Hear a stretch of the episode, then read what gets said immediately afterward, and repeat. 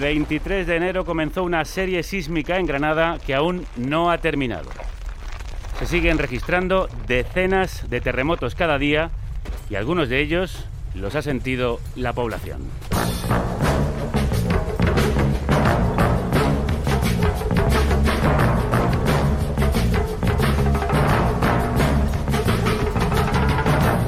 La tierra tiembla, así lo contaban en 24 horas de televisión española. Desde el pasado mes de diciembre se están registrando una serie de terremotos superficiales en la provincia de Granada a una profundidad menor de 10 kilómetros y con magnitudes en su mayoría inferiores a 2,5 grados. Los que son percibidos por la población superan los 3. Desde finales de enero el número de terremotos y su magnitud es menor, pero siguen sucediendo. Vaya, ¿Y ahora qué sucede bajo nuestros pies?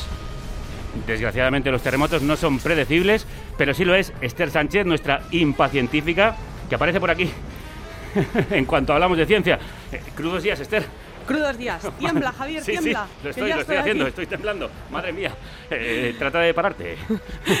Aunque ahora ya ha habido mucho revuelo, porque se pudieron notar e incluso se cayeron algunas cornisas de edificios, es importante recordar que Andalucía cerró 2020 con más de 1.400 terremotos registrados. Ahí es nada de los cuales solo se percibieron poco más del 6. El sureste de la península ibérica, entre Alicante y el Golfo de Cádiz, es propenso a que se produzcan terremotos. Bajo la tierra de estas zonas confluyen dos placas tectónicas, la eurasiática y la africana, lo que hace que los movimientos sísmicos se produzcan regularmente. Sí, sí, los estamos notando, los estamos notando bastante. Pero antes de seguir hablando de terremotos, tenemos que aprender a hablar de ellos, porque mucho se dice de escalas, grados, Richter, incluso Mercalli. Nos lo cuenta Marta Pérez Folgado, geóloga y divulgadora. Los terremotos se miden de dos maneras. Una es la escala de magnitud, que no tiene grados y nos da información sobre la energía liberada y la otra es la escala de intensidad de Mercalli modificada, que esta sí tiene 12 grados, se escriben en números romanos y nos hace una idea de los daños producidos. Pero, ¿y lo de la escala de Richter entonces? El caso es que la escala de magnitud actual es heredera de la escala de Richter a partir de, de 1979. Para magnitudes pequeñas ambas coinciden, pero para grandes magnitudes no, por eso se modificó. Son escalas logarítmicas, así que no tienen grados. Lo correcto es decir terremoto de magnitud tal, el número que sea, y ya está. Aunque tengamos claro cómo hablar de ellos, no tanto qué quiere decir cada cosa. Le he pedido a Marta que concrete un poquito, ¿no? La escala de Mercalli. La escala de intensidad de Mercalli tiene 12 grados. A partir del grado 9, que se define como muy destructivo, los edificios empiezan a caer y hay pánico generalizado. En el grado 10, que se llama desastroso, las vías del tren se empiezan a doblar. Aunque tanto la escala de magnitud como la de Mercalli suelen ir de la mano, puede pasar que tengamos un terremoto de poca magnitud, que sea muy destructivo, si se junta una zona muy poblada con edificios antiguos, con un sismo superficial en rocas poco consolidadas. Esto precisamente es lo que pasó en Lorca en 2011, que tuvo este terremoto una magnitud de 5,1 y una intensidad de 8. De hecho, exactamente eso es lo que ha ocurrido. Los temblores sucedidos en Granada fueron de magnitudes pequeñas, aunque se han percibido con bastante intensidad porque se han producido a una profundidad de solo entre 3 y 12 kilómetros. Granada y los municipios cercanos han sido el epicentro de estos seísmos y podemos estar contentos de que haya tierra encima. Porque, ¿qué pasaría si los terremotos sucedieran en el mar? Pues que tendríamos un tsunami a las puertas. ¿Cómo? Sí, pero uno no tan molón como este. Esto que suena es Tsunami Bomb, Negative 1 to 10, que de contar y de escalas iba la cosa.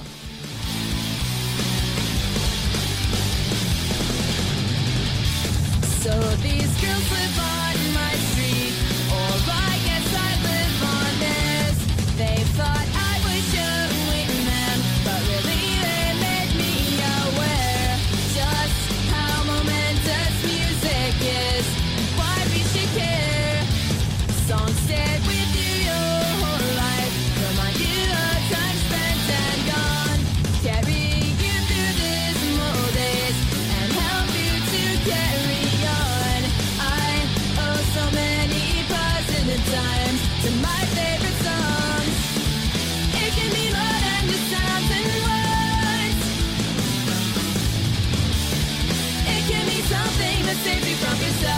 thoughts,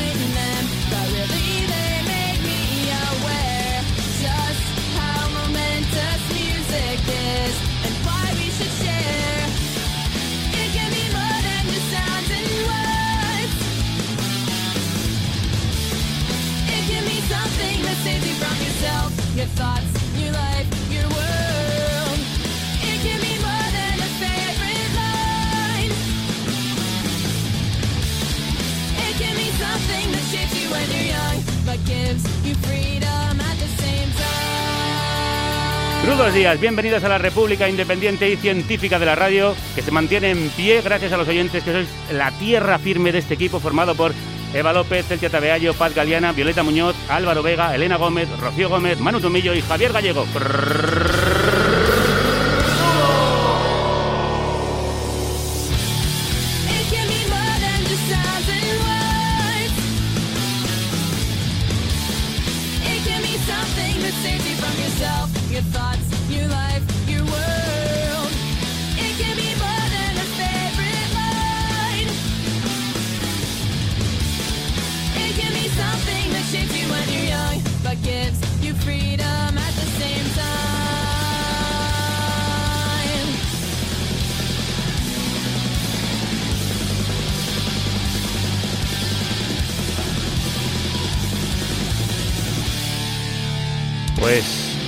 Nivel 10 en la escala de Mercalli tienen Tsunami Bomb, la bomba tsunami que ha sonado con negative 1 to 10.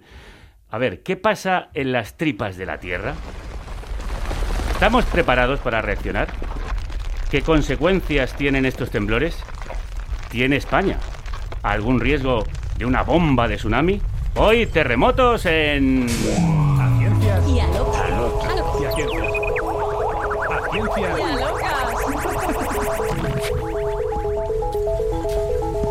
Esther, me has dejado mal cuerpo con lo del tsunami. Después de la pandemia, Filomena, los terremotos, ya solo nos queda el tsunami para completar el calendario de desastres. Bueno, no te creas. De hecho, ayer mismo el Etna entró en erupción provocando una lluvia de ceniza y piedra en Sicilia. Lo que yo te diga. Eh, ¿Qué será lo siguiente? ¿La invasión marciana? ¿El apocalipsis zombie? No lo sé. Hoy, por lo pronto, nos vamos a centrar en temblores de la tierra y mar. El resto lo dejamos para otro programa que no nos caben todos los cataclismos juntos ya, ni en el cuerpo. Empecemos por el principio. Te presento a Rubén Aguayo, geólogo y granadino. Como lagartija Nick. Y los terremotos.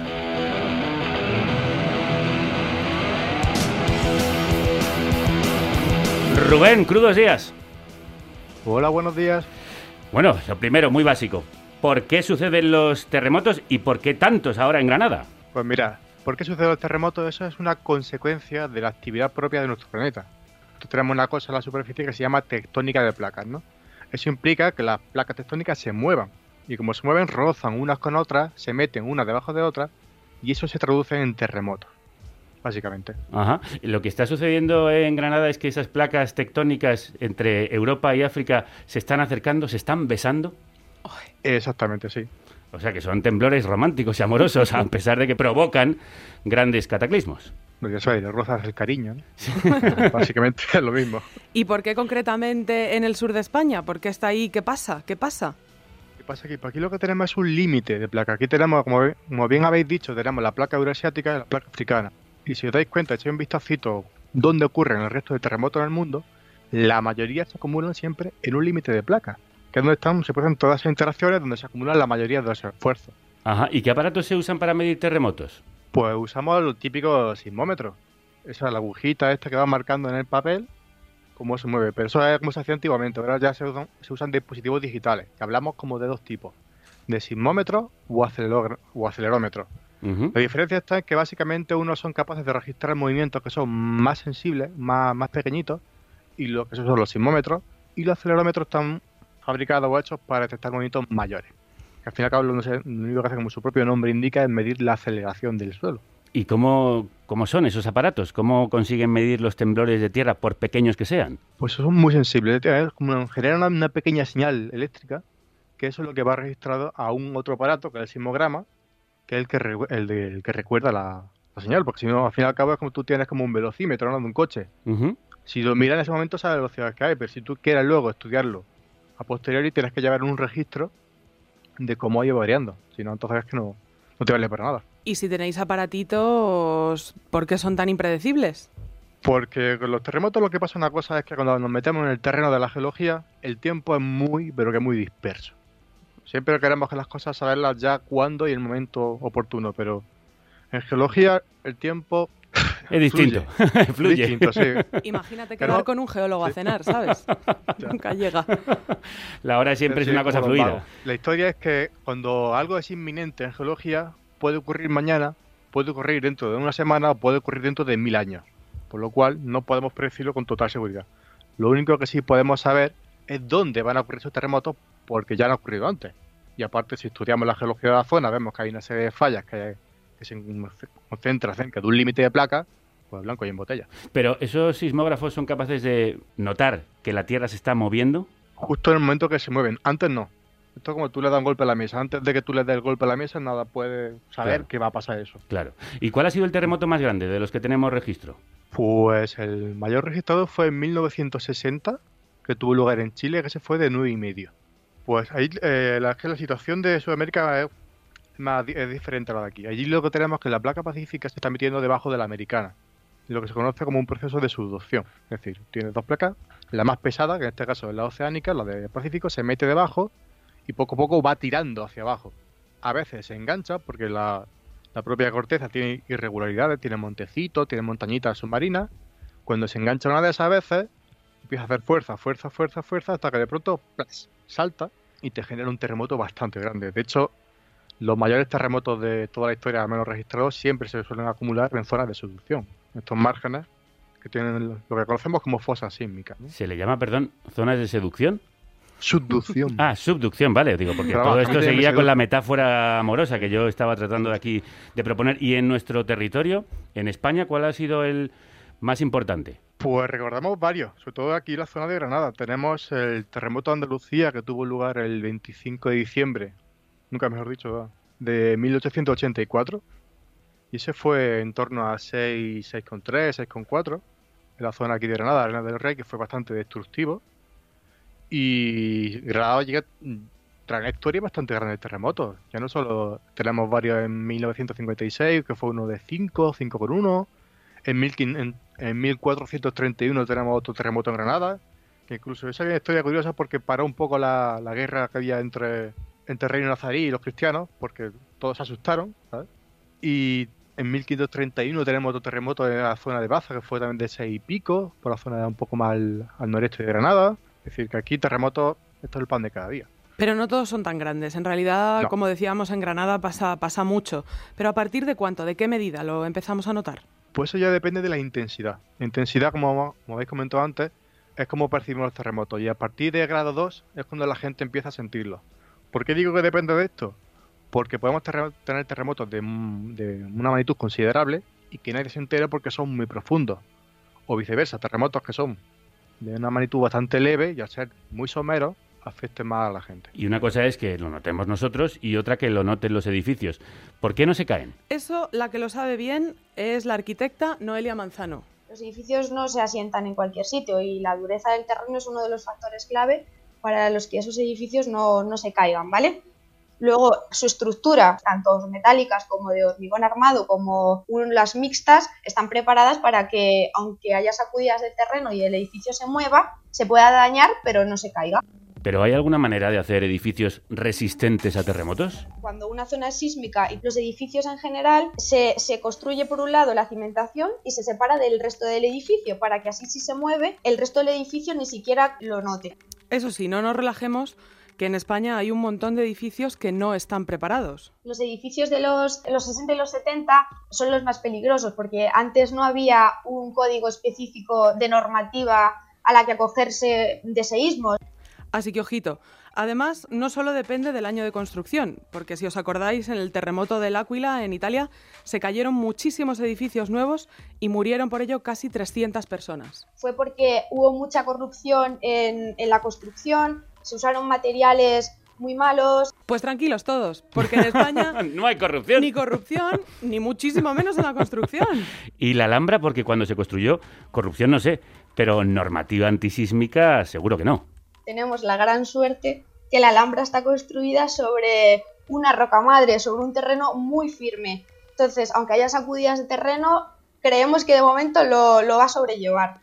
Menos mal. Sí. Entonces, ¿es buen sitio esa zona de Granada para pasar los terremotos, Rubén? Es mejor que el resto de, de la ciudad, pero no es la idónea, porque aunque aquí ha dicho la arquitecta que, que es roca madre donde se asienta, realmente no es así. Uh, pelea, pelea. L- pelea, sí. La Alhambra se asienta sobre un tipo de, de roca que se conoce como, un como conglomerado. Imaginaros, todos los desechos que vienen de la erosión de Sierra Nevada se acumulan en los fondos de los valles y sobre esos desechos, todo ese. Porque la roca madre, la original, sería los esquistos y las cuarcitas de Sierra Nevada. Pues sobre esas rocas, que no están más consolidadas que el resto de, de la cuenca sedimentaria, pero no es roca madre concretamente. Y además, no sé si lo sabéis, pero la Alhambra tiene fallas porque, porque son justo por debajo. Y algunas se ven a simple vista, ¿eh? Así que entonces estaría en una zona también peligrosa. relativamente. Pero vamos, le digo, ya la Alhambra se ha comido terremotos bastante grandes y ahí sigue. Sí, sí, incólume. ha sufrido sus daños, ha sufrido, de hecho, se, si busca bien encuentra, encuentra varias grietas y varios signos de haber, haber tenido terremotos, pero aún ahí, ahí sigue todavía. ¿Cuál sería la mejor zona para pasar un terremoto? Pues yo miré la montaña. Yo miré Mm. la montaña porque allí se sienten menos en el sentido que son la roca, como bien ha dicho el arquitecta, es más, es más densa, es más, más coherente y entonces las ondas sísmicas pues se transmiten más lentamente. Y además ocurre una cosa, y es que Granada está encima de un terreno, la mayoría de Granada, que actúa como altavoz. ¿A qué me refiero con esto? De que cuando llega la onda sísmica que viene de, de- la profundidad, entra, cambia de material, del material de roca madre, esa roca dura, al material fino, blando, a arcilla y arena. ¿Qué pasa? Empieza a reflejarse en la superficie de la, de la cuenca y, en la, y justamente en el borde, en el límite entre ese cambio de material, ¿no? Entonces la onda empieza a amplificarse. Por lo cual un terremoto que lo mismo era de una magnitud normalita, 4 o 5, se puede sentir mucho más porque la propia onda se amplifica. Eso se conoce como efecto de sitio. Mm, Eso pasa mucho en muchas zonas del mundo donde ya que están encima de cuencas sedimentarias. Por ejemplo, en México tuvo un problema con eso. Hubo un terremoto a unos 200 300 kilómetros de distancia y se sintió peor en la propia Ciudad de México que cerca del epicentro. Y si no da tiempo a llegar a la montaña, ¿qué recomendarías a los habitantes de Granada? Que se queden en casa, que busquen un lugar, una mesa recia, cualquier mueble que los pueda, los pueda tapar, que se cubran la cabeza, que permanezcan allí y una vez que termine el terremoto, salir, no antes, porque es fácil entrar en pánico, salir corriendo de casa y que te caiga el gerenio del vecino en la cabeza y se acabó el juego. Así que no es bueno estar durante el temblor en plena calle. Hombre, si te pilla en plena calle, lo mejor que puedes hacer es colocarte en mitad de la carretera o buscar una plaza o algo donde no haya nada que te pueda caer de arriba. ¿A ti dónde te pilló? A mi casa, estábamos en casa y de pronto empieza, bueno, ya, está, ya teníamos un poco ya el cuerpo como acostumbrado, sobre todo aquella noche de que hubo como tres terremotos de magnitud 4 seguidos. Sí. Aquello fue, fue divertido, la verdad. Estábamos en casa, empieza a moverse, ¿Cómo son los geólogos, eh? Con, con las Sí, cosas que sí, se divierten.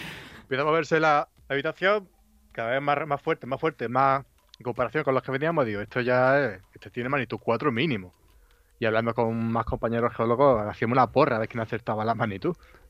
Efectivamente, tenéis una manera de divertiros un poco Sí, extraña. sí, sí. Vamos hablando de diversión a someterte a nuestra prueba de acierto o error. Ciencia, ciencia, acierto y fallo, ensayo y error. Ensayo o error, nuestra pregunta de sí o no sobre lo que se dice de ciencia en las noticias o las creencias populares. Tienes que decir si son o son ¿Preparado, Rubén? Muchos Preparado. seísmos pequeños evitan uno grande. Error, ¿Y eso? ¿Por qué? porque mira, tenemos que tener en cuenta, como habéis explicado al principio del programa, de que la escala de magnitud es logarítmica. Por lo cual, para pasar de, un, de una unidad a otra, de 3 a 4, tendríamos que multiplicar por 32. Lo que quiere decir que si queremos, por ejemplo, que, eh, que se libere la energía de, de un terremoto de magnitud 4, nos harían falta como mil y pico de magnitud 2 y cerca de un millón prácticamente de magnitud 1. Wow. Y aunque sí es verdad que ocurren bastantes terremotos, no ocurren lo suficiente como para poder liberar toda esa cantidad. Siempre quieren más los geólogos. Eh, atento, ¿eh? que tenemos otra. Todos los terremotos en la costa dan lugar a un tsunami. Error. ¿Dónde tienen que ocurrir para que se produzca? Que ocurran en el mar es un, es un principio, ¿no? Pero ese terremoto tiene que cumplir una serie de condiciones para que sea un generador de tsunami. Tiene que tener cierta magnitud, ya entonces tendría que superar entre 6,5 y 7 como mínimo, y aparte tiene que tener cierta mm, superficialidad, es decir, si es muy profundo, en su- la- justamente en la, costa se va a sentir nada más que normalito. Tiene que estar muy somero para que afecte, y aparte, y esto también es muy importante, que el terremoto implique movimiento vertical. Es decir, si el movimiento es como la típica falla de San Andrés, que una va hacia la izquierda o hacia la derecha, Sí. no provocaría un tsunami. Tendría que ser el movimiento que sube hacia arriba o que baja hacia abajo. ¿Hay riesgo de que en Granada se transforme alguno de esos terremotos en tsunami? Pues en principio no. Tendría que ser en, la, eso, en el agua, tendría que ser- darse ese terremoto en el mar, pero sí podemos tener terremotos en el continente que puedan provocar un deslizamiento de cualquier tipo de material que esté en la, costa. Imagina que ahí también existen sus barrancos, sus cañones y sus cosas también, ¿no? Pues si cualquier ladera o talud que ahí no esté estable puede deslizarse y provocar también un tsunami, no solamente los terremotos. Ajá, bueno, pues eh, la verdad es que hemos aprendido muchísimo con Rubén Aguayo, geólogo granaíno, que supongo que tiene esta vocación por la ciudad en la que nació. No le quedaba otra. Sí, básicamente. O sea que he acertado, ¿no? Sí, sí, sí. Pues muchísimas gracias por compartir tu sabiduría y tu experiencia. Rubén Aguayo, un abrazo muy fuerte. Otro para vosotros. Al principio del programa y ahora Rubén ha mencionado los tsunamis. Por eso vamos a hablar con Beatriz Gaite, ingeniera geógrafa del Instituto Geográfico Nacional y parte del sistema de alerta de tsunamis dentro de la Red Sísmica Nacional. El mes que viene se cumplen 10 años del accidente nuclear de Fukushima, provocado precisamente por un tsunami. Y el domingo volvió a temblar la Tierra en Japón, dejando heridos y cortes eléctricos. Beatriz, crudos días. Buenos días, crudos días. Nos acaba de decir eh, Rubén que en Granada sería difícil que ocurriese algo así, pero ¿podría pasar en alguna otra parte de España? Sí, podría pasar en, en la costa de Andalucía y también en la costa del Levante, incluyendo las Islas Baleares y en las Islas Canarias. No estamos exentos de la ocurrencia de un tsunami en, en España. ¿Y qué tendría que ocurrir para que eso sucediera? Pues en parte lo ha, lo ha explicado muy bien eh, el anterior interviniente. Eh, eh, el tsunami se puede generar por eh, un terremoto, pero también por un deslizamiento submarino, por una erupción volcánica que eh, eche material al mar, o bien por la caída de un meteorito. De todas estas causas, la más frecuente es eh, la ocurrencia de terremotos. Los terremotos son los que más generan tsunamis. Sí, de hecho en 1755 el gran terremoto de Lisboa fue algo más que un terremoto, ¿verdad? Efectivamente, eh, aparte del terremoto, ese terremoto que eh, en mar generó un gran tsunami, un tsunami que arrasó eh, la ciudad de, de Lisboa y eh, la ciudad de Cádiz, con olas de hasta 8 metros. De hecho, los, los depósitos de tsunami se han encontrado en el otro lado del Océano Atlántico, en, en la costa de, de América. Incluso llegó hasta Inglaterra. ¿Qué me dices? O sea, se expandió en todas las direcciones. Sí, exacto. Cuando ocurre un tsunami, que es una sucesión de olas, no es una única ola, sino una, una serie de olas, ocurre en el mar y se propaga en todas las direcciones. Abarca una extensión muy amplia. Puede, eh, puede dañar gran parte de, de, de la costa, no solo la costa cercana, sino costas bastante lejanas a, la, a donde ha ocurrido ese terremoto. De hecho, me ha parecido entender que también había llegado a Cádiz. Efectivamente, sí, llegó a Cádiz y se estima que las olas eh, que llegaron a Cádiz fueron de unos 8 metros de altura. ¡Wow! ¡Qué barbaridad! Sí. Según Francisco Javier García, profesor de Ciencias de la Tierra en la Universidad de Cádiz, que participa en el documental La Gran Ola, esta es la situación. Nosotros probablemente junto con Portugal somos el país más expuesto a tsunamis de toda Europa. ¿Cuándo podría volver a pasar? Porque si ya pasó, en Cádiz vivieron olas de 8 metros y estamos muy expuestos. Puede volver a pasar, eh, no sabemos cuándo, pero hay que estar preparados porque en España hay un alto peligro de, su- de tsunamis. No ocurren frecuentemente como en otros países de Europa, como Italia, Turquía o Grecia, que tienen terremotos más habitualmente, y este es el gran problema que hay en España, que la conciencia de que estamos, eh, que puede haber este peligro en nuestro, en nuestras costas, no la tenemos porque ocurren cada mucho tiempo. Por eso es importante recordarlo y estar preparados para evitar el mayor número de daños posible. ¿Y lo estamos? Pues eh, iniciativas como el documental, esta entrevista que habla de los tsunamis ya son cosas a favor para que seamos conscientes del peligro de tsunamis en España. También se ha avanzado desde que se hizo el documental en legislación eh, específica para eh, el riesgo de ante maremotos eh, por parte de Protección Civil.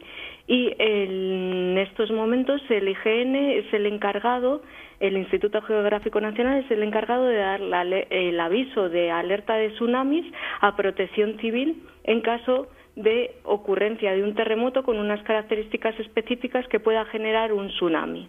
Cuando se hizo ese documental, La Gran Ola, en 2016, Begoña Pérez, la jefa de la División de Oceanografía de Puertos del Estado, decía lo siguiente. Trabajar en, en un sistema de alerta de tsunamis eh, estos años ha sido difícil porque es verdad que en ocasiones ha sido un tema tabú. ¿Por qué un tema tabú? Pues supongo por el miedo a, a que pueda ocurrir una catástrofe. En principio, eh, ahora eh, lo que se pretende es que se actúe y se esté preparado para, para reaccionar ante este peligro. Hemos visto antes que no se pueden predecir los terremotos, pero en el caso de los tsunamis podemos verlos venir. Los tsunamis eh, podemos eh, verlos venir en el sentido de mm, registrar un terremoto que puede generar un tsunami por la magnitud, porque es superficial y, porque está en el mar. Eh, y antes, bueno, podemos verlos venir ya cuando están en costa también, podemos confirmar la llegada o no de ese tsunami a las costas mediante mareógrafos. ¿Con un tiempo suficiente para reaccionar? Cuando está en costa, no. Por eso es muy importante reaccionar eh, si se siente un terremoto y uno, una persona está en costa, eh, reaccionar de manera que te alejes de la costa, subas a un alto y eh, te protejas de ese modo. Claro, porque ¿a qué velocidad va un tsunami? Pues un tsunami cambia. En alta mar puede ir a la velocidad de un avión, muy rápido.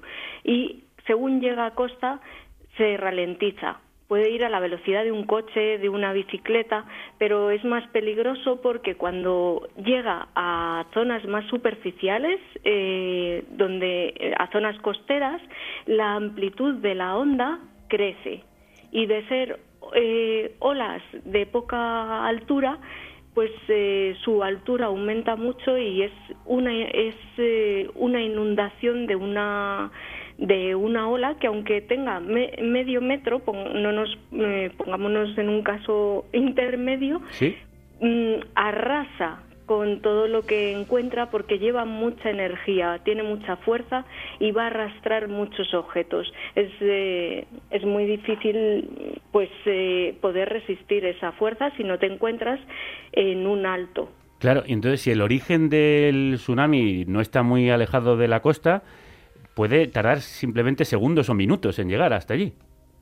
Efectivamente, sí, sí. Por eso es eh, muy importante mm, saber cómo reaccionar aunque no haya aviso, porque además eh, puede que el aviso tú estés en una cala y no te llegue ningún aviso de las autoridades. Entonces es importante que uno mismo sepa cómo au- autoprotegerse y también estar preparado porque sabiendo que en nuestras costas puede pasar esto, puedes prepararlo con tus familiares, amigos, saber en- eh, y eh, hacer ensayos de qué, qué hacer, cómo actuar en caso de que esto ocurra. De hecho, Y- eh, perdona que te corte, pero en el mismo documental que mencionábamos, La Gran Ola, habla María Belón, una superviviente del tsunami de 2004 en Tailandia, y contaba esto.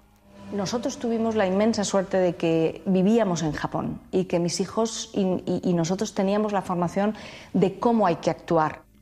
¿Qué debe saber la población para hacer frente a esta situación? Cuéntanos. pues eh, pueden eh, lo que tienen que saber es que eh, hay que alejarse de la costa, subir a un alto, una montaña o a un edificio grande y alto, no usar el coche porque pueden quedar atrapados, seguir las indicaciones de las autoridades y en caso de que el tiempo eh, de aviso sea muy corto, hay que saber cómo reaccionar uno mismo, que es eh, si se observa un comportamiento raro del mar, por ejemplo una retirada repentina o sienten un terremoto y están en la costa, pues tienen que tomar esas, eh, esas medidas. Y si están en un barco y, y, sienten, bueno, tienen la alerta de un terremoto cerca eh, o les ha llegado el mensaje de aviso de tsunami, que no regresen a puerto, sino que vayan a alta mar, porque como hemos dicho, en alta mar esas, eh, esas olas de tsunami son más, eh, tienen menor altura que cuando llegan a costa. Y en costa se pueden generar corrientes y eh, que pueden eh, arrastrar los, eh, los barcos. Lo importante es que eh, esto puede ocurrir en España, de- tanto en el Atlántico como ocurrió en 1755 con un eh, terremoto muy grande y un tsunami eh, devastador, pero eh, no hace tanto tiempo, eh, en 2003 ocurrió eh, un tsunami, un pequeño tsunami eh, generado por un terremoto en las costas de Argelia que afectó a, a los puertos de las Islas Baleares y generó eh, múltiples daños en las eh, embarcaciones. Fue más pequeño, pero puede ocurrir. Y eh, entonces tenemos esas dos fuentes de peligro de tsunamis en España que pueden provenir tanto del Atlántico como de terremotos en el Mediterráneo, en la, en la costa de Argelia. Has hablado de las Baleares, pero Canarias entonces también se encontraría en situación de peligro. Efectivamente, las Islas Canarias pueden, pueden llegar a sufrir tsunamis generados en, en el Océano Atlántico. Y una última cosa, ¿cómo funciona ese sistema de alerta de tsunami, Beatriz? En la sala de 24 horas del Instituto Geográfico Nacional se localizan continuamente todos los terremotos que pueden, que pueden afectar el territorio español y eh, si el, te- el terremoto cumple unas características que puede eh, dar lugar a la generación de un tsunami, se eh, dispara la alerta de tsunamis. Y esa alerta consiste en un código de semáforos verde, amarillo, rojo, dependiendo de la estimación de la altura de ola que va a llegar a las costas. Y esa alerta, ese aviso de, tsunami se envía a Protección Civil, que son los encargados de avisar a la población. Una vez que se ha dado ese aviso, se sigue, eh, se sigue vigilando para ver si hay algún cambio y sobre todo para comprobar o anular esa alerta una vez que el tsunami llega eh, a los mareógrafos instalados en nuestras costas. Sí, en el instituto donde trabaja Beatriz Gaite también habéis hecho una estupenda infografía sobre qué hacer en caso de terremoto, antes, durante y después. Una infografía que compartimos en redes para que todo el mundo lo tenga muy claro. Eh, esperamos que el tsunami no llegue, pero la, infogra- No. la infografía ya la tenéis ahí.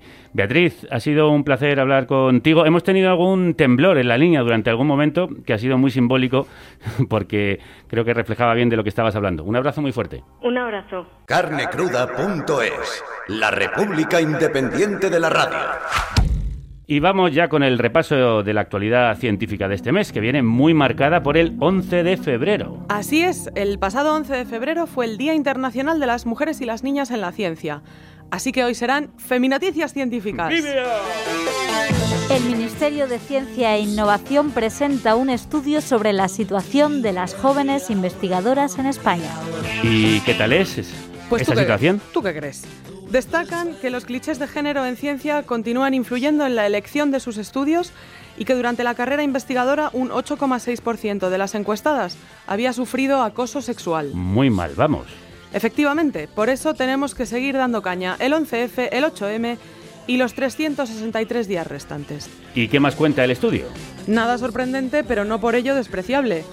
Por ejemplo, que la conciliación es otro de los obstáculos fundamentales de la carrera científica e influye de manera determinante en la retención del talento femenino. Si las perdemos por el camino, luego no nos sorprendamos de que no haya mujeres en lo más alto de la carrera investigadora.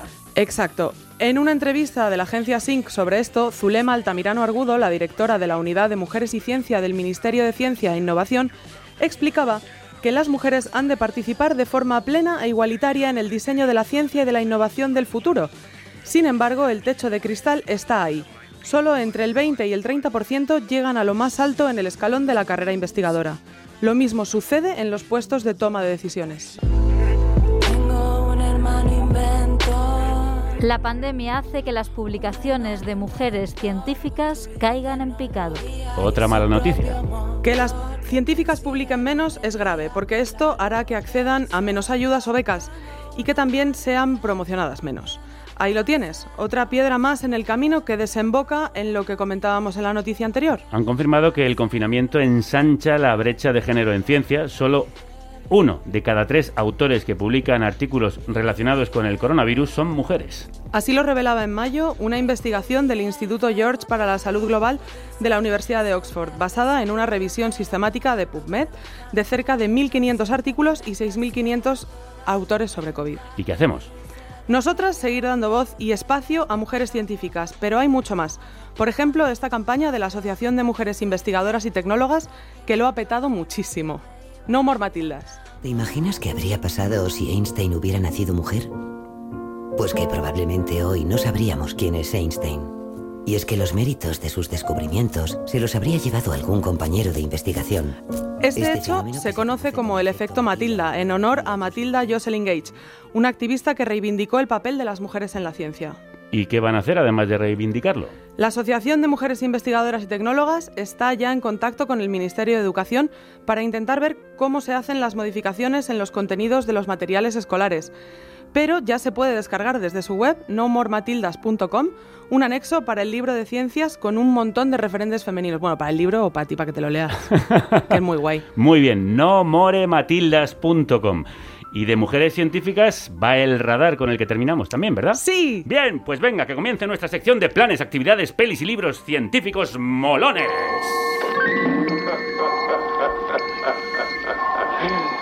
Radar. El detector de propuestas científicas molonas. Tras tu fantoma Camarada. ¿En qué formato vienen estas mujeres científicas que ya adelantábamos? Vienen en formato Saiku. Perdón, ¿eso qué es? Venga, hombre, que tú eres poeta. Son haikus científicos. Ah. A Haya ver. respuestas. Garabatea esquemas en el papel. Este es el último del libro A hombros de gigantas, de Laura Morrón, editado por Nextdoor Publishers. Está dedicado a Miriam Mirzakani, una matemática iraní y profesora de matemáticas en la Universidad de Stanford, que en 2014 fue galardonada con la medalla Fields. Venga, di. El Nobel de las Matemáticas. El Nobel de las Matemáticas. Siendo la primera mujer en recibir este premio y murió de cáncer en 2017 con solo 40 años. Vaya, qué pena. Haya respuestas. Garabatea esquemas en el papel. ¿Qué le inspiró a Laura a hacer este staiku? Eso le pregunté. En una entrevista leí eso de que cuando hacía garabatos es cuando le venía la, la ins- la inspiración, ¿no? También, y, y- y te da como un gusto amargo que, que nos dejase tan pronto, teniendo en cuenta que era tan brillante. Sí, una grandísima pérdida. ¿Y hay más? Sí, de hecho hay 109 saikus, que se corresponden con 108 científicas. porque hay uno doble? A ver si lo A encontráis. ver, ponme otro. Nombrada bruja por predecir eclipses, versada astrónoma. Este es el de Aglaonice de Tesalia, una astrónoma del siglo II antes de Cristo, que por ejemplo yo no conocía antes de leer este libro, pero Laura me explicó quién era. Se la llamaba la bruja de Tesalia, porque decía que sabía predecir eclipses. La verdad es que tenía conocimientos de pues cálculos que se habían hecho también en Mesopotamia, entonces sí que tenía conocimientos, pero supongo que en aquel entonces también era tan raro pensar que era por ingenio que sabía hacerlo, que era más fácil, ¿no? Pensar que era bruja. Aglaonice de Tesalia. Apuntaos el nombre, lo podéis encontrar en este maravilloso libro A hombros de gigantas, científicas en verso. Tampoco tenía yo ni idea de quién era.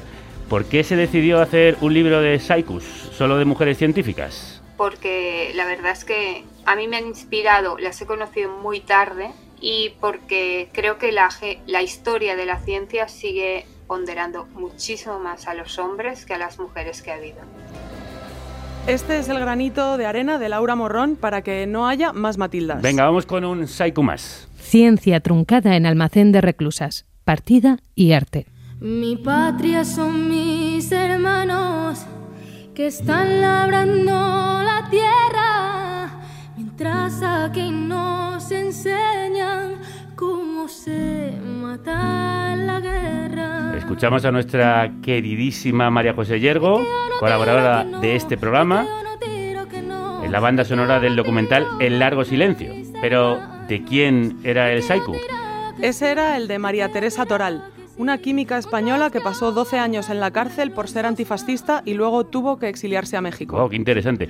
Buscaremos este A hombros de gigantas que yo tengo en mis manos para tener nuestra propia copia, editado por Next Door Publishers, con la autoría, como decíamos, de Laura Morrón.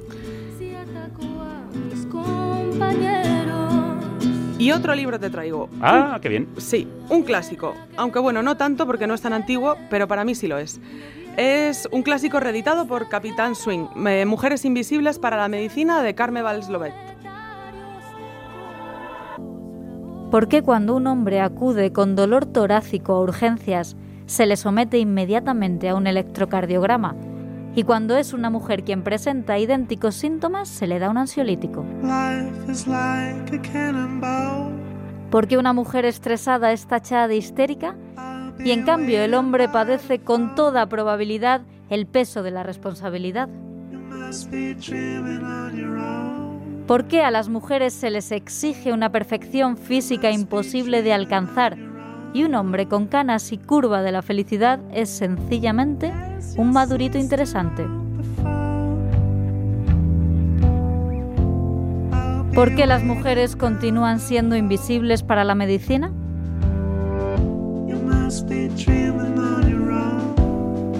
Mujeres Invisibles es un libro que, como dice Ana Freisas en el prólogo, debería estar en la mesilla de todas nosotras, para ir picoteando aquí y allá la ingente información que contiene y que nos interpela respecto de todos y cada uno de los dogmas que han tergiversado e ignorado la salud de las mujeres. Pues también en las mesillas eh, de todos los oyentes de Carne Cruda van a estar. Y de los médicos también debería estar. A leer se ha dicho. Nos dejas aquí dos preciosos y necesarios libros, pero tú te tienes que ir, tristemente. Yo me voy, me voy en estos momentos convulsos de terremotos y tsunamis, de los que suceden bajo nuestros pies y los que pasan a nuestro alrededor. Por eso hay que reivindicar a las mujeres en la ciencia o donde nos dé la gana. Di que sí. Adiós. Hasta pronto.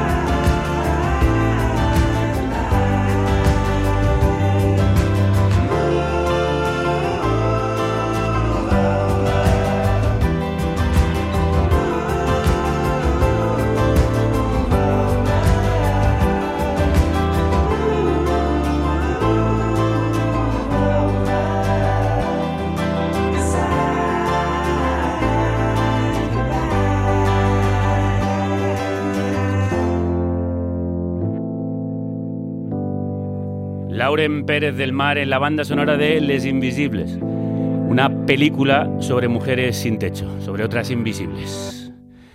Pues después de los temblores de la tierra y el mar, vamos con ese temblor que hace estremecerse al planeta. Climática.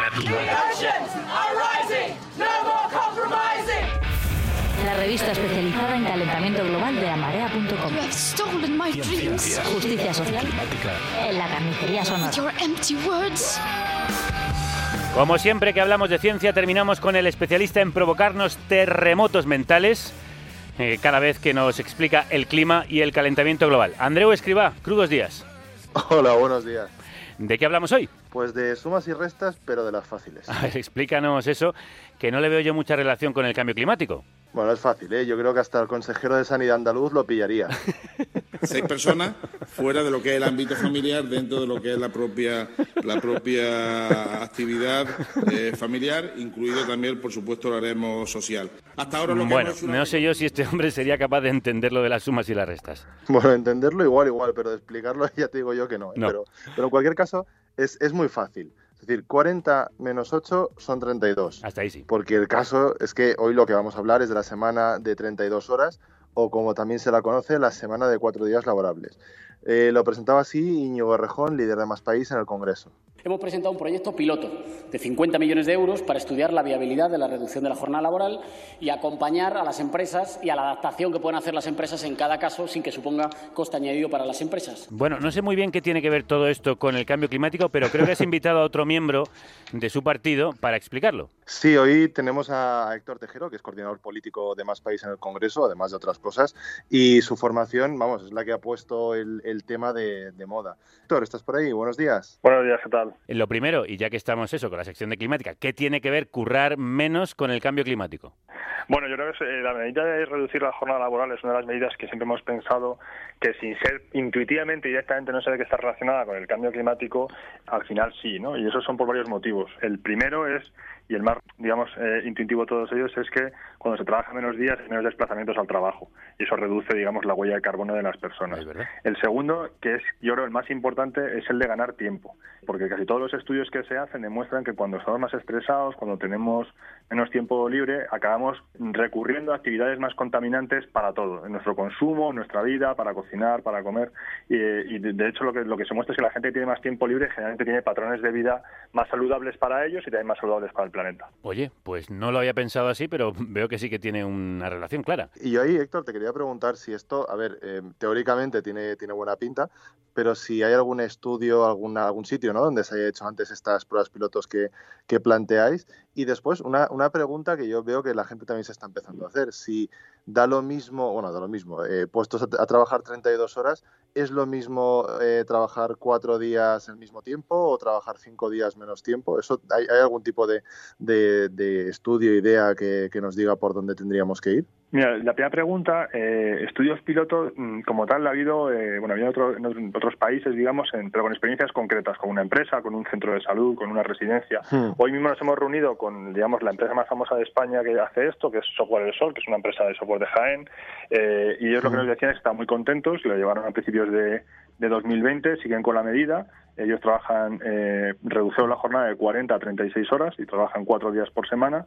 Y, bueno, por ejemplo, una de las cosas que han visto es que han reducido el consumo energético, bueno, una cantidad y también los desplazamientos, ¿no? En cuanto a la segunda parte de la, de la cuestión, lo de los cuatro días a las 32 horas, la verdad es es un debate abierto, es un debate muy interesante y que de hecho una de nuestras ideas de hacer un proyecto piloto era eh, que, que ese fuese una de las dimensiones que se, que se estudiase, ¿no? Porque hay cierto debate sobre para eh, cuál es mejor desde el punto de vista de la conciliación, si es mejor trabajar unas pocas menos horas al día o trabajar un día menos a la semana, ¿no? Eh, y qué día de la semana, porque esto intuitivamente todo el mundo asume, yo creo que, bueno, todos nos gustaría que fuese siempre el viernes, ¿no? Y tener un fin de semana de tres días, pero no está claro que esto vaya a ser así o que sea mejor para las empresas o que sea mejor incluso para para, para el cambio climático. ¿no? Eh, entonces, nuestra propuesta de proyecto piloto es que estas son unas variables que se, que se estudien, ¿no? si es mejor, para qué diferentes parámetros de, de la salud de las personas, el estrés de los trabajadores, la conciliación y la reducción de la huella de carbono, cuál es mejor, si la jornada de cuatro días o la de las 32 horas, digamos, seis horas al día. Al principio eh, decías que la gente tiene patrones de vida más sostenibles cuando, cuando tiene más tiempo. Y sí, estamos apostando a que la gente va a querer pues, hacer deporte, leer, pasar tiempo con los suyos en vez de cogerse un avión porque tiene un fin de semana de tres días. ¿Creéis que eso puede pasar y que puede de hecho ser un- una especie de, de efecto contrario eh, al implantar la medida? Sí, de hecho, o sea, eh, uno de los estudios que hay teóricos, no prácticos, pero de, gente de economistas ecológicos, plantea precisamente eso, ¿no? ¿Cuál es la distribución de tiempo que más reduce el impacto contra el cambio climático?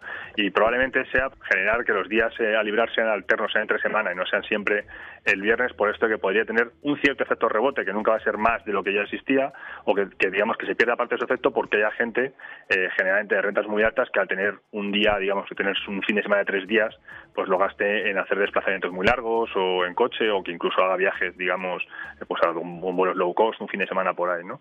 Eh, por esto es una de las cosas también que hay que, mirar.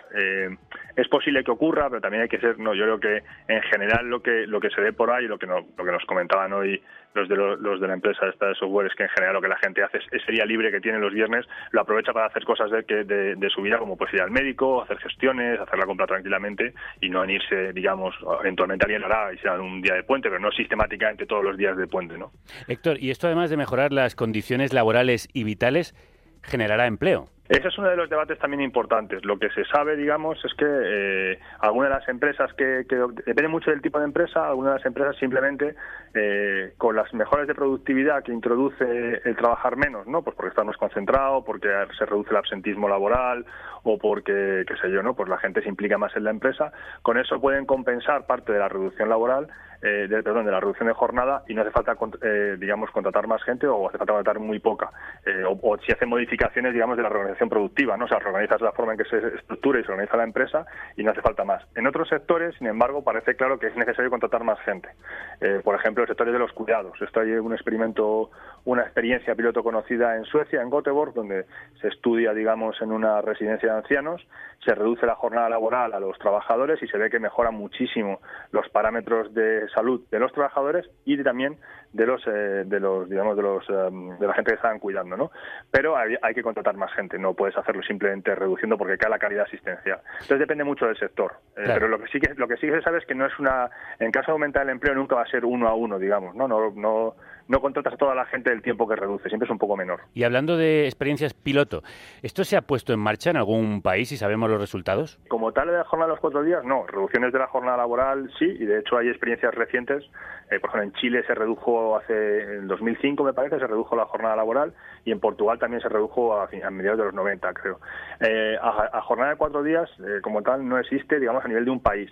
Eh, sí que existen empresas concretas que lo han probado, bien temporalmente o bien que lo están probando. También, por ejemplo, o sea, sí es famoso eh, a finales de año pasado que Unilever, la empresa, la filial neozelandesa de Unilever, lo va a testar durante un año a ver si, si, si obtiene mejores resultados, ¿no? Pero un país como tal no lo ha hecho todavía. Y mm, claro, a mí se me ocurre pensar que esto podría reducir el Producto Interior Bruto de un país, eh, producir menos. ¿Esto tiene un coste y quién lo paga en ese caso? Bueno, yo te digo que en, en- en principio el objetivo de la medida no va por ahí, no debería serlo, eso implica o bien aumentar la productividad reduciendo el tiempo de trabajo, con lo cual no hay, no hay una pérdida económica ahí, o bien eh, reducir el tiempo de trabajo porque ha aumentado la productividad, ¿no? Digamos, en esas empresas en las cuales está aumentando la productividad y empiezan a sobrar trabajadores, en vez de pagarlo vía despidos, por así decirlo, sino reducir eh, el, el tiempo de trabajo de sus trabajadores. Así que en principio no tendría por qué tener eh, ese coste económico. Además que reducir la productividad igual puede ser bueno precisamente para el planeta, que estamos sobreproduciendo. Claro, depende, depende un poco de cómo se haga. Claro, si esa productividad, se, se- el aumento de productividad se traduce en consumir más, en producir más cosas, eh, evidentemente tiene un impacto sobre el planeta. Si ese aumento de productividad se reduce, digamos, en trabajar menos, por ejemplo, y no, en- y no se traslada directamente al consumo, pues plantea una forma de que ese impacto ese aumento de productividad no se traslade tanto eh, al, al- a un impacto, digamos, ecológico. ¿no? Y el plan piloto que ha aprobado el gobierno, creo que de 50 millones, eh, para llevar esto a la práctica, ¿cómo va a ser? Pues es lo que estamos hablando ahora con, con el Ministerio de Industria, que es el ministerio que se va a encargar. ¿no? Eh, nosotros les trasladamos una propuesta la semana pasada eh, y nos comprometieron, se comprometieron a estudiarla y a, a- a, digamos, devolvernos una contrapropuesta, por así decirlo, en plazo de un mes y medio. Eh, mientras tanto, nosotros vamos a estar, nos estamos reuniendo con, vamos a reunirnos con eh, la sociedad civil, con sindicatos, con empresas, con asociaciones de mujeres para ir af- afinando nuestra propuesta, porque en ningún caso lo que les enviamos está cerrada. Básicamente, nosotros proponemos que esto se organice eh, de alguna forma que no tengamos, que no lo hagamos no solo nosotros, por supuesto, ni siquiera solo el ministerio, sino que se hace una especie de consorcio con pues, los ministerios implicados, empresarios, sindicalistas, economistas que sepan del tema eh, y otro tipo de asociaciones y que se diseñe un, bien, un buen estudio con varias líneas de ayudas diferentes para diferentes tipos de empresas. ¿no? Pues algunas empresas, por ejemplo, que requerirán ayudas financieras para hacer una modificación productiva que les permita reducir el tiempo de trabajo. Otras van a necesitar una especie de complemento de jornada en el cual el Estado asume durante este periodo de proyecto piloto y desde luego eh, no, no de forma permanente y, de una forma creciente los costes laborales eh, asociados a la medida. ¿no? Pues el primer año te pagamos, si la gente trabaja un día menos, el primer año te pagamos el 100%, el segundo año te pagamos un 50% hasta que tú seas capaz de, eh, por aumento de la productividad y por las mejoras que tiene, de pagarlo tú, tú mismo. Y así sucesivamente. Entonces, eh, eso es una cosa que depende mucho de cada sector, depende mucho de cada empresa y yo creo que hay que darles como diferentes herramientas para que las, las empresas eh, decidan que, así, que, que quieran probar esta medida, eh, lo hagan con seguridad y decidan eh, eh, cuál, cuál es la que mejor van a utilizar. Pues suena muy interesante. Y una cosa te digo, Héctor, ojalá funcione. Pues sí, que sí. Héctor Tejero, coordinador político de Más País en el Congreso, muchísimas gracias, un abrazo. Vale, muchas gracias a vosotros. Hasta luego. Venga, hasta luego. Así como Es que puedo hablar de un primo mío. Con la excusa del cambio climático. Lo que están haciendo es restarnos libertad. You'd have to show me the scientists because ¿Alguien puede decir lo que va a pasar en el mundo dentro de 300 años? you do have scientists that very much dispute it.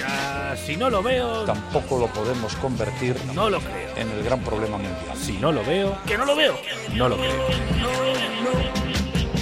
En la anterior visita de Andreu en este espacio veíamos que sí, que el hielo desaparece. Hoy vemos que no es solo que desaparezca y ya está. Hace unos días leíamos este desgraciado titular, al menos un centenar de desaparecidos tras las avalanchas provocadas por el desprendimiento de un glaciar en la India. Pues sí, la verdad es que cuando hablábamos de ello hace, unas semanas, quizá parecía simplemente una cuestión de paisaje, de, en fin, de que va cambiando ¿no? el territorio. Pero lo cierto es que, que los glaciares son una parte fundamental de esos territorios, pero que además no es una cuestión puramente estética, sino que cuando se empiezan a romper pueden provocar estos desastres. Sí, entonces esto va a ir pasando más y más, Andreu. Pues todo parece indicar que sí, lo, lo que ha pasado en la India ha pasado antes en otros sitios y muy probablemente pasará con una frecuencia cada vez mayor. En, en la península ibérica tenemos glaciares que no, no se pueden comparar por- a los del Himalaya, por ejemplo, eh, y que especialmente además son, son peligrosos, por decirlo así, en este escenario, en algunos países muy vulnerables, ¿no? Y tienen un riesgo tremendo conforme estas masas de hielo lo que se van es haciendo cada vez más frágiles. Oye, y además de estas desgracias, los glaciares también tienen algo bueno. Me- Que parece que aquí estemos culpándolos de mil males a los pobres. Encima que están desapareciendo. Sí, la verdad. La verdad es que sí, o sea, ya pues, encima parece que sean como, como lo malo de la película, ¿no? Pero los glaciares, apa- aparte de, de muy bonitos, porque lo son, eh, son una, una inmensa cubitera, es, es una reserva de agua que además se va liberando poco a poco, entonces, claro, si desaparecen estos glaciares, lo que se pone en peligro es el acceso al agua. Eh, por ello, justamente, en los últimos años se han ido ideando distintas soluciones para adaptarse a, esta nueva realidad, puesto que, claro, en algunos lugares como, como la India la temperatura ha subido más de dos grados en, algunos, en algunas partes de- del país, ¿no? Se está experimentando, por ejemplo, con lagos, muy, lagos someros, muy superficiales, que, claro, se hielan con más facilidad para conservar el agua, ¿no? Una especie de cultivos en terraza de mini glaciares. Mm. Y después también se están construyendo un, un- un tipo de estructuras que se llaman estupas de hielo, una especie de pirámides heladas de hasta 25 metros, inspiradas en el budismo, aunque yo la verdad es que he estado viendo fotos y más bien se parecen a esa torre de churretones de arena de playa que hacíamos cuando éramos pequeños. Pero el caso es que parece que son útiles, ¿eh? Bueno, como decías en el programa anterior, quizá habrá que hacerle caso a Jorge Drexler. Y aunque la pena nos hiera, que no nos desampare y que encontremos la manera de despedir a los glaciares. Ay, sí, aprender a despedirse de los glaciares, lo cual sería una pena, aunque quizá podamos saludar a otro tipo de hielo o de churretones de hielo. Sí, la verdad es que a pesar ¿no? de esta tristeza, de esta, de esta solastalgia que, que tenemos de ver desaparecer a, a los eh, glaciares, a estos paisajes, Ojalá que el ingenio, la capacidad también de adaptación, porque el cambio climático va más allá de la mitigación, también esa adaptación, permita a los territorios de alguna forma sobreponerse a la pérdida, porque es que un tercio del hielo del Himalaya está condenado en cierta medida a desaparecer. Este proceso va a afectar a miles de millones de personas, a dos mil millones de personas que viven aguas abajo, por, decirlo así. Y, y, al final, oye, esta sección se llama Si no lo creo, no lo veo. Pues bueno, todas estas personas eh, yo creo que los, lo han visto, lo están viendo y probablemente lo van a seguir viendo y que ojalá encontremos algún día gafas para quienes no lo ven. Sí. Y para esos que sí lo ven, pero no les queda claro. La pregunta caliente. Ah, ah, ah, ah. La pregunta caliente. ¿Cómo quema? Ay. ¿Tienes dudas climáticas? Ah, la pregunta caliente. Manda tu duda climática al 717-717-970. Pues hoy vamos con una de las fáciles. Es un decir. A ver, a de huello. ¿Hay que dejar de tener hijos para frenar el cambio climático? Telita con la pregunta, ¿eh? Venga, fa facilita por la mañana. Eh, las respuestas no. Pero yo he escuchado que sí, que incluso hay gente que se lo está planteando como opción vital o que directamente ha decidido no tener hijos por este motivo. ¿Están equivocados entonces? Um, um, sí, no. Venga, a ver, lo primero es que esto es una elección personal muy delicada, muy compleja, que depende de muchos factores y sobre todo que nadie se puede equivocar, escoja lo que escoja. Es una cuestión puramente personal, ¿no? Lo segundo, a ver, que siempre es complicado traer a una persona al mundo cuando, en fin, tú ves que las cosas no van como quisieras, que hay escenarios de, de que en 2100 el mundo será de aquella forma y que esto es, es, complicado, ¿no? Pero lo tercero es que si el motivo principal, y por eso decía que, que sí que están equivocadas, si el motivo principal para no tener hijos es para luchar contra el cambio climático, mm, yo les diría que lo reconsiderasen. ¿Por qué? Bueno, pues porque en realidad a ver, esta polémica nace con, un artículo de 2017 que se hizo muy famoso, de Mitigation Gap, es decir, eh, un artículo que decía cuáles son las acciones más eh, importantes para hacer frente al cambio climático a nivel individual y también, pues bueno, que muchas veces las administraciones habían puesto el foco en reciclar, cambiar las luces, etcétera, pero que había otras, por ejemplo, relacionadas con la dieta, la movilidad o el tema de los hijos, que ahora entraremos, eh, pues que no se decían tanto, ¿no? que no se ponían tanto encima de la mesa. Claro, en el, en el gráfico que acompañaba el artículo se veía como la barra mm, que suponía mayor ahorro con muchísima diferencia para frenar el cambio climático es eh, no tener hijos. Pero claro, es que esto es tramposo, porque, a ver, si yo no tomo un avión ahora, o si me cambio a una cooperativa de energía verde, el ahorro en dióxido de carbono, lo que yo dejo de emitir es ahora, ¿no? Pero si yo decido tener un hijo menos, lo que estoy haciendo es incorporar todas las emisiones de este futuro hijo mío de toda su vida al presente, como sí. si yo los estuviera evitando ahora, ¿no? Entonces, claro, eh, llevando al extremo el argumento, eh, acabar con nuestra vida, la tuya, la mía, la de quienes nos escuchan ahora mismo, primero un café, luego si eso, el cianuro, que estamos a mitad mañana, eh, también sería un ahorro de CO2. O sea que nos despedimos hoy con un mensaje optimista y sin suicidios rituales. Todo un logro, Andreu Escribá. No. Muchísimas gracias, nuestro Pesat Climatic. Hasta la próxima. Venga, hasta la próxima. Contra los acosadores del planeta, para ellos va esta canción de Triángulo de Amor Bizarro.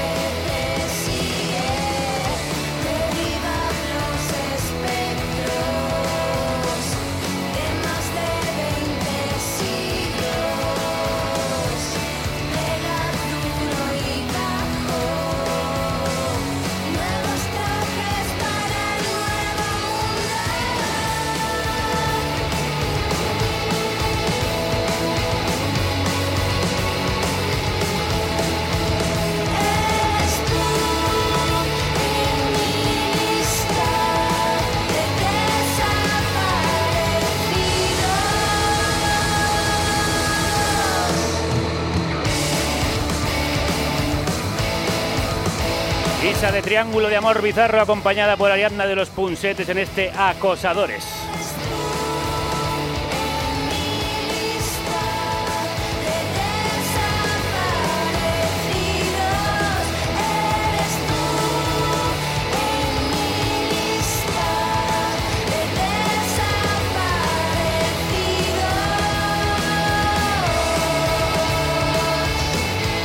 Estuvieron en Madrid tocando y la gente solo le faltó arrancar las butacas del teatro de la emoción.